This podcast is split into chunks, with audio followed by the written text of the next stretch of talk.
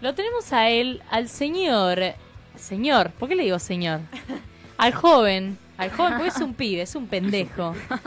Nico Tauro con su ¿Cómo columna andan? ¿Cómo de arquitectura. andan? ¿Qué ¿Cómo tal? va? ¿Qué tal? Uy. Uy, ay, bueno, se bueno, fue para abajo. Bajó la silla. Bueno, Bajó pero, la silla pero me gusta, me gusta también. Es Hay una, una, palanquita hay al una costadito. palanquita y todo, a ver. Cha, cha, cha. No, para mí no es. Vamos a hacer algo ¿No? en cámara. Ahí está, ahí está, ahí está. Ahí está. Sí, ahí había una está. palanquita. Ahí está, había una Ah, bien. palanquita. Había una palanquita. bueno, ¿cómo leemos? ¿Qué ¿Cómo pasa? leemos? Ah, eso, el nombre de la Sí, columna es ¿Cómo formas de leemos? leer. Usted, eh, me encantaba porque Flyer dice, columna de arquitectura, ¿cómo leemos?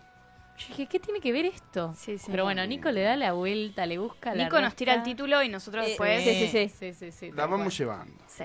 ¿Qué pasa? Es, es siempre pensando desde cómo habitamos como especie, como sociedad. eh, Vieron que hay como preocupación de que lo, de, de- de que si seguimos leyendo, si existe vínculo con la literatura. Y bueno, eh, se me ocurrió analizar, porque hemos analizado conductas en el hombre, como desde cómo nos alimentamos, cómo conseguimos, cómo nos propinguamos nuestro sustento y, y nuestro alimento, y de repente la lectura, eh, cuando analizamos cosas que tienen 350.000 años, por ejemplo, eh, la lectura tiene 5.000 años. Es, una es un fragmento muy chiquito de nuestra historia.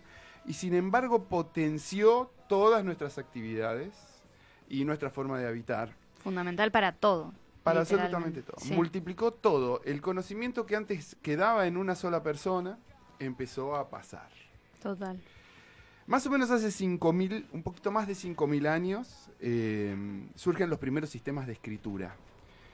Eh, hay una... mm, se llamaban eh, formas, eh, se llamaba escritura cuneiforme, porque agarraban cuñas y marcaban en la arcilla y la cocinaba o en la piedra. Por eso cuneiforme, porque usaban cuñas.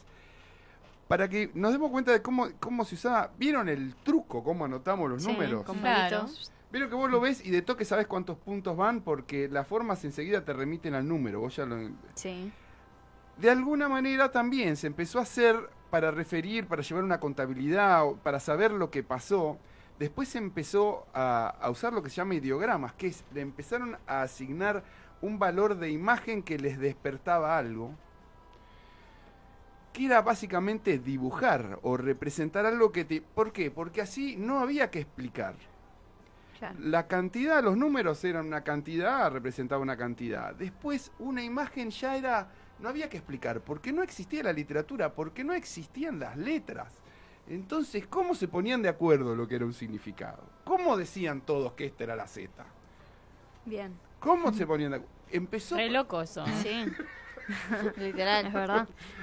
porque los lenguajes están primero sostenidos porque eh, hay un acuerdo al respecto.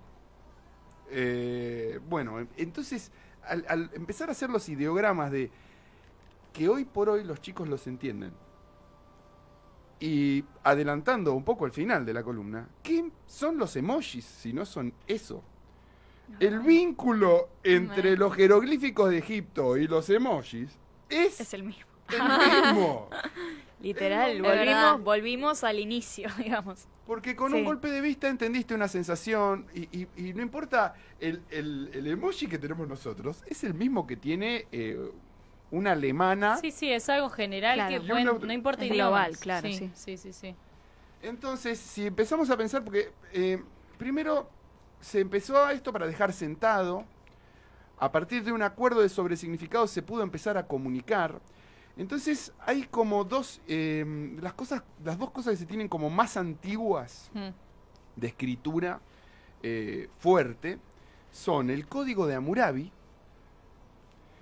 El código de Hammurabi, eh, la ley del talión, el ojo por ojo, diente por diente, es de las primeras cosas que está escrito en piedra.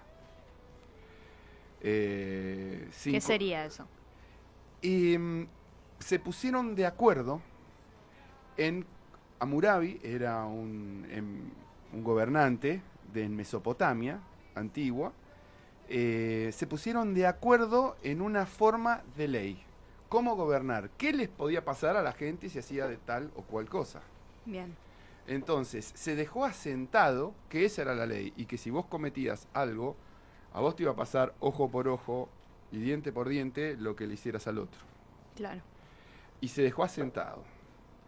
Esa es una de las eh, cosas significativas más antiguas que, que eh, está sentado. Y hay otra muy interesante en donde mm, ahora es Irak, que se llama, eh, lo quiero encontrar porque es espectacular, Mm. la roca de Beistún.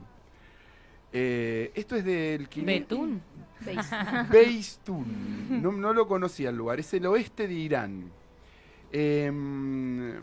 No sé si vieron la película 300. Sí. sí. Vieron los, los que venían a invadir eran los persas. Los persas eran eh, eh, venían muy a fondo y querían conquistar todo. Bueno, Eh, había un emperador que se llamaba Darío.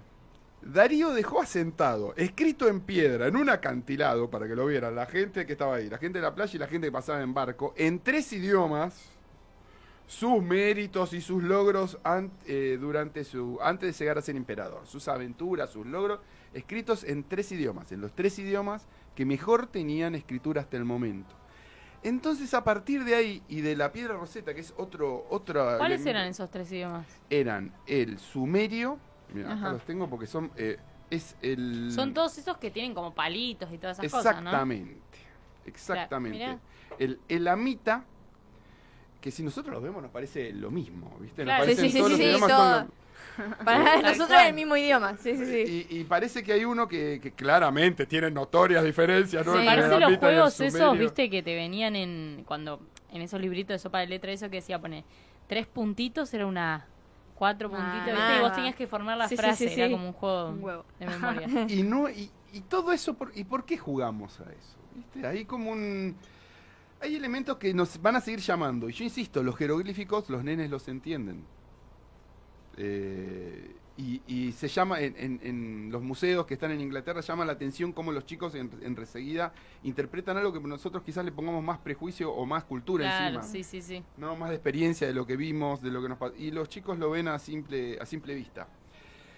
Bueno, todo esto, la evolución de eso, miren lo que hizo Darío. Dejó, mandó a tallar en tres idiomas a 100 metros de altura. Entonces, ¿eso qué, qué, qué ayudó?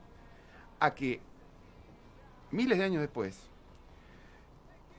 sabían una palabra del sumerio, sabían la otra palabra del otro, sabían este símbolo que los persas lo usaban para esto, lo empezaron a usar, a cruzar entre las tres, entre los tres idiomas distintos y pudieron aprender los tres idiomas. Bien. Lo mismo pasó con la piedra roseta. Eh, eh, eh, detectaron, porque estaba escrito en otro idioma, el símbolo de los jeroglíficos. ¿Y qué, qué, qué rol ocupaban las escrituras? ¿Para qué leían? Nadie leía en esa época. Muy poca gente podía leer. Si no eran ideogramas, la gente no sabía leer. Claro. ¿Qué porcentaje de la civilización, de nuestra sociedad, de nuestra especie en ese momento leía? Era un porcentaje ínfimo. Muy pocos, al punto que en Egipto les enseñaban y había escribas al respecto. Había notarios en, en Europa, en Grecia. Era, era algo muy particular. Eh, recién cuando llegaron los griegos, recién la civilización griega tuvimos un alfabeto. Primero se fue de puntito palito, ideograma, Mm. Después hubo un símbolo para los sonidos, que, se- que eran como letras que eran sílabas, Ah, mira. Y después llegó el alfabeto para hacer el idioma como lo conocemos, y es el griego el primero que... Claro, Los claro, qué loco, tipo el que armó, tipo ABC Todo, todo. sí, sí, sí. Y después de ahí las palabras. Sí, sí, sí. Total. Como empezó a combinar letras el chabón, andá a saber cómo hizo. Che, bueno, esto va a formar tal. Era como que la gente ya usaba esos términos para comunicarse. Claro, o sea, es como que primero hablaban Es todo un y mundo re infinito cómo que eso que empezás a averiguar uno es tipo como es todo re loco. ponele, Sí. ¿Cómo uno que, cómo ese hola que uno decía, por decirte, no sé qué decían, pero poner ese hola, ¿cómo lo escribía? Claro. ¿Cómo, ¿Cómo supo que era una H, una O? O sea, ¿me entendés? Sonidos. Empezaron a usar sonidos. Y los sonidos que la gente usaba para hablar, los empezaron a representar, a dividir en pequeños sonidos. Claro. y les asignaban valores que fueron el- las primeras letras, el primer alfabeto. El alfabeto que usamos hoy se llama latino. Sí. Por eso la Y y la I latina, Claro. Claro. por ejemplo. Pero qué loco la mente del humano, cómo ponerle la A, que es un triángulo, lo relaciona con el sonido A. ¿Cómo? O sea, Mal. es muy loco. hay mucho de todo eso. Hay, hay- Y hay 70 millones de letras. o sea. tenemos que recortar, o, eh, porque, eh, pero y, la- y- y la- el tema del, de las, fo- las formas que se arman entre las dos letras y entre un idioma y el otro, ¿no? Es Eh, verdad. Es, es- es mucho, pero yo lo que quiero, quiero llegar a es al punto de que el que podía leer tenía un poder. Mm. Tenía una- Claro, sí, sí, sí. tenía Se destacaba entre los demás. Claro. y podía conocer de la experiencia de, otro, de claro. anteriores, que si no nada más vos tenés la experiencia de tu vida. Es verdad. Y el que podía leer, y así educaban a los gobernantes de Egipto. En los templos tenían grandes, cómo vencer eh, a lo natural, a los impulsos, todo eso. Los entrenaban a sus gobernantes para que eh, tuvieran la capacidad de gobernar un imperio como en Egipto. Claro. Eh, al punto, hablando de Egipto, hubo una biblioteca que es histórica, que fue la primera biblioteca universal que estaba en Alejandría, cerca de la zona de las pirámides. ¿Vieron la época de mm, Cleopatra? Sí. Sí. Bueno, Cleopatra tenía un amante romano que se llamaba Julio César, Sí. ¿no? Eh, ningún otro que vinieron y estaban uniendo los imperios así, medio Game Sí. of Thrones, ¿no? Como se, casan, era. ¿o no? Bueno, estaban viendo ahí qué pasaba. Eh, eh, César empezó a defender eh, la biblioteca porque todos los querían, eh, de hecho, eh, la prendieron fuego a la biblioteca dos o tres veces, cada invasión que había. Así como ahora, aquí, ¿dónde te atacan ahora? Ahora te atacan la base militar, te atacan el aeropuerto, te, te- ¿no? Claro, ahí la biblioteca era todo. O sea, Mm. toda la info ahí. Claro. Era todo, una civilización que había guardado miles de años de, de su... de- primero era el, el- el conocimiento era oral, lo dejaron asentado en rollos, los guardaban ahí. Después los libros, pensemos que eran todos, eh, los libros eran Claro, a mano. mano, Sí, laburo. Después les empe- los empezaron a, mm, a guardar entre cuero, Claro. entre hojas más duras, los pudieron encuadernar. Y recién en el siglo XV surge la imprenta. Ahora, cuando ya surge la imprenta, ya empieza a ser más fácil que aparezcan más libros, empieza a haber copias de los libros Mm. y además ya una- un porcentaje más grande de la población empieza a leer. Claro, Claro. ya empiezan a aprender. Pero tampoco es tanta. Es la que podía. es la que podía. Claro. Eran los nobles, Claro. los religiosos, Los que tenían acceso a ella. Y entonces había una data, Mm. había una data que solo adquiría cierta gente. Y si nos ponemos a pensar en cosas importantes como por ejemplo, si hay un animal muerto en el agua, no tomes agua. Mm. ¿no? Que eran, hay cosas que son vitales y que las aprenden de...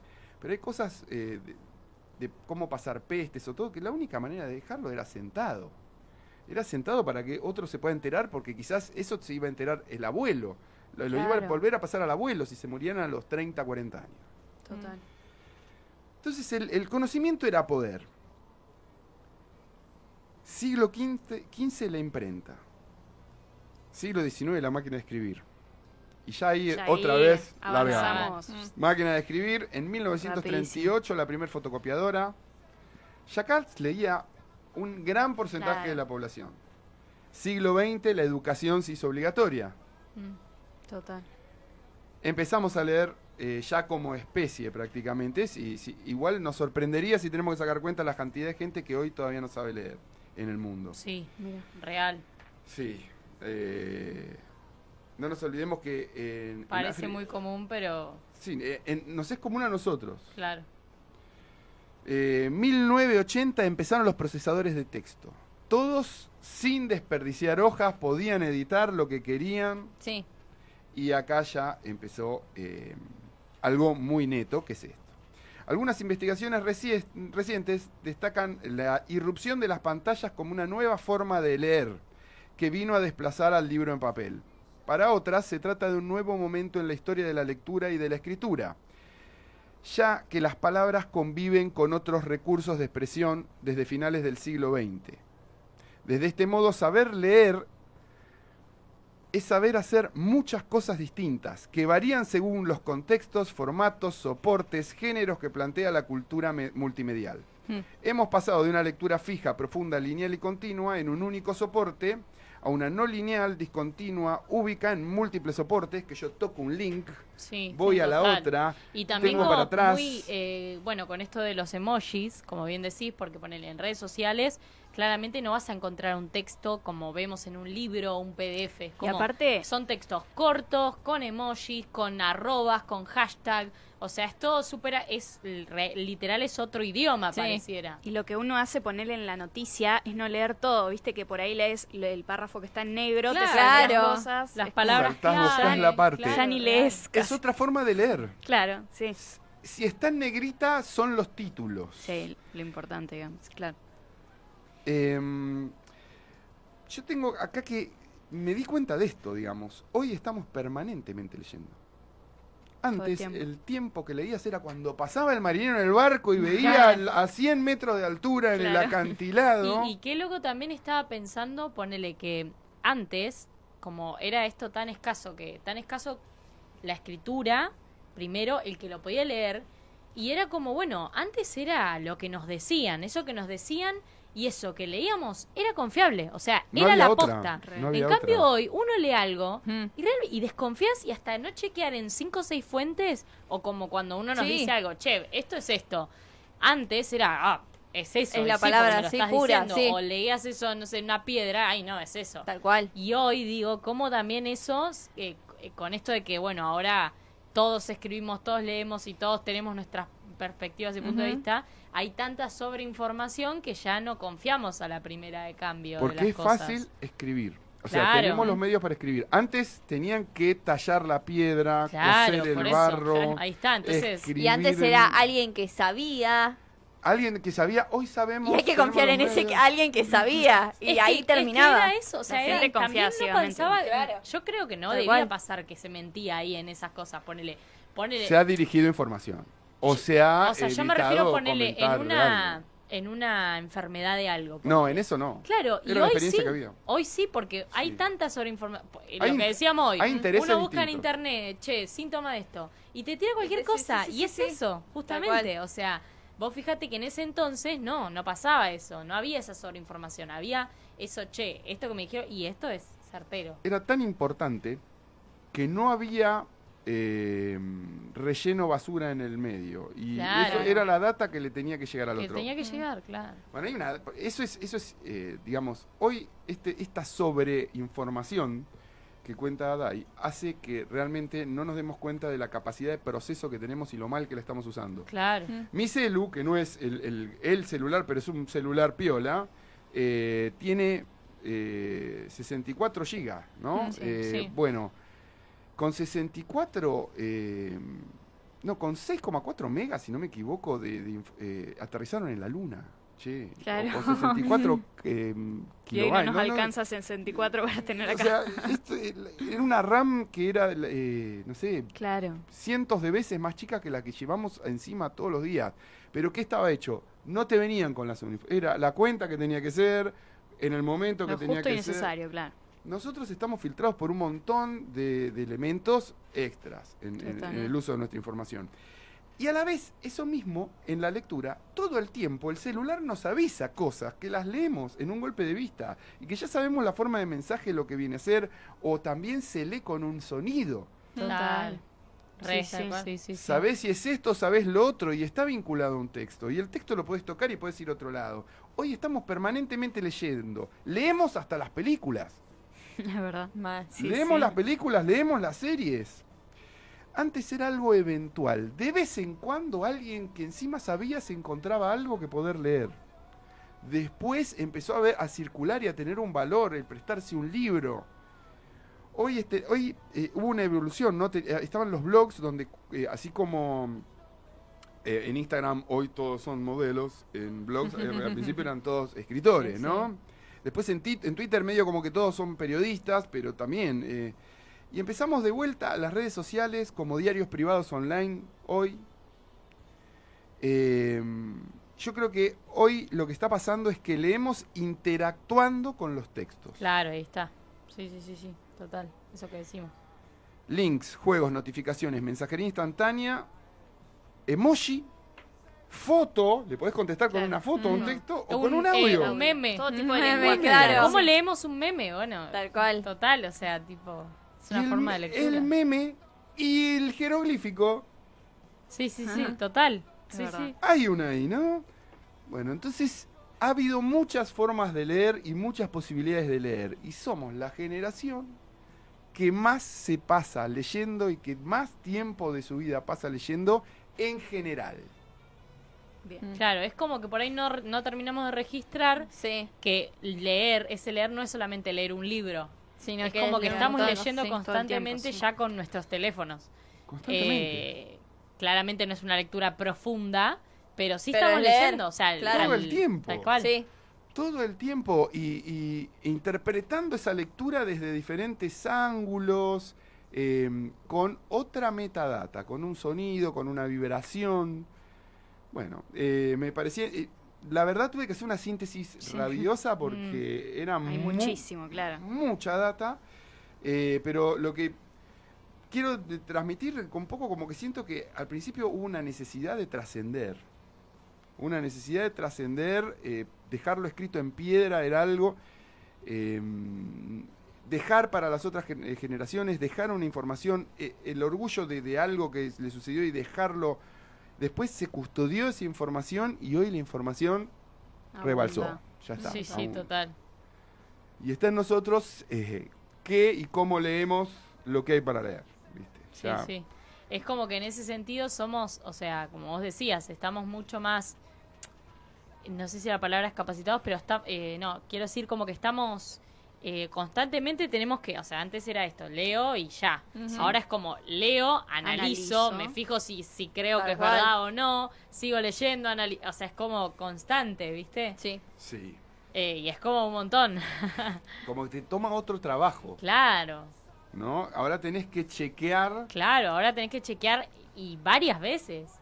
Y todo, o sea, y de cualquier per- de, de, de cualquier o sea, hasta las, las noticias grandes, ¿no? Que Mm. suceden y que que incluso se murió la reina. Y hay que fijarse, porque por ahí la Claro, reina claro. ya en, en- los o por ahí es una, una fake news. Sí. O sea, a eso voy, Y también ¿viste? la info que te queda, ¿no? En el cerebro, porque antes me imagino leías algo y capaz te quedaba eso, y hoy leemos todo el tiempo y por ahí Sí. no te queda nada de lo que lees, eh, se pierde información, otra Ujú. queda, otra no. La tuviste y se te, se te claro, filtró. sí, Sí. ya pasó. se te tal cual. perdió, porque pasó.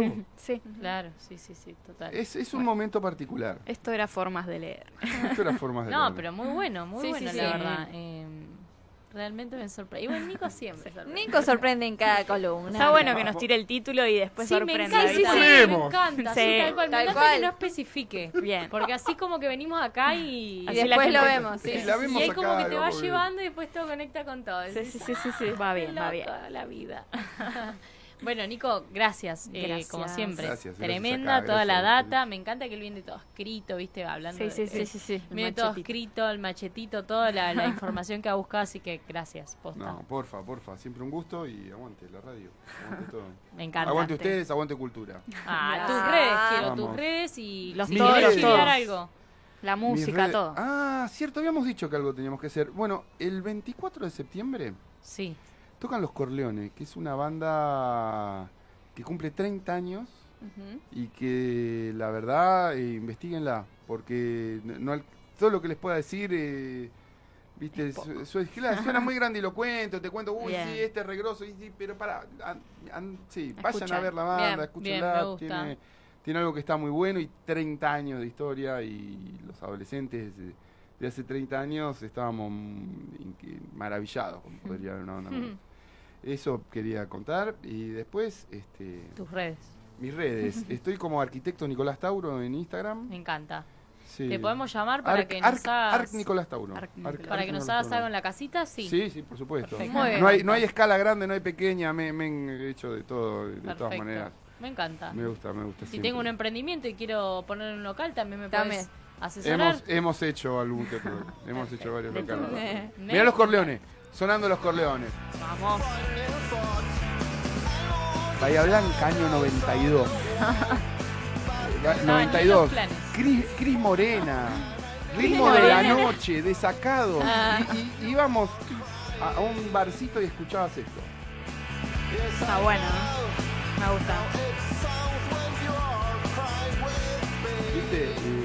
Decís, che, canta en inglés. Sí, canta en inglés porque se fue a vivir a otro país, estuvo también, eh, vivió en Brasil y hizo cosas con gente de otro. Sí, y, y los temas los canta en inglés. Sí, así. Está bien. Está qué bien. sé yo. Los Corleones, aguante los Corleones. El, el 24 vas a disfrutar ahí previando el cumple. Sí, sí, sí, sí. Se dice que el 25 puedo llegar a cumplir. Bueno, estaría estaría cumpliendo años. Claro. Ah, bueno, dale. claramente. Sí, Dale, dale. perfecto. Dale. bueno, gracias, Nico. No, porfa, porfa.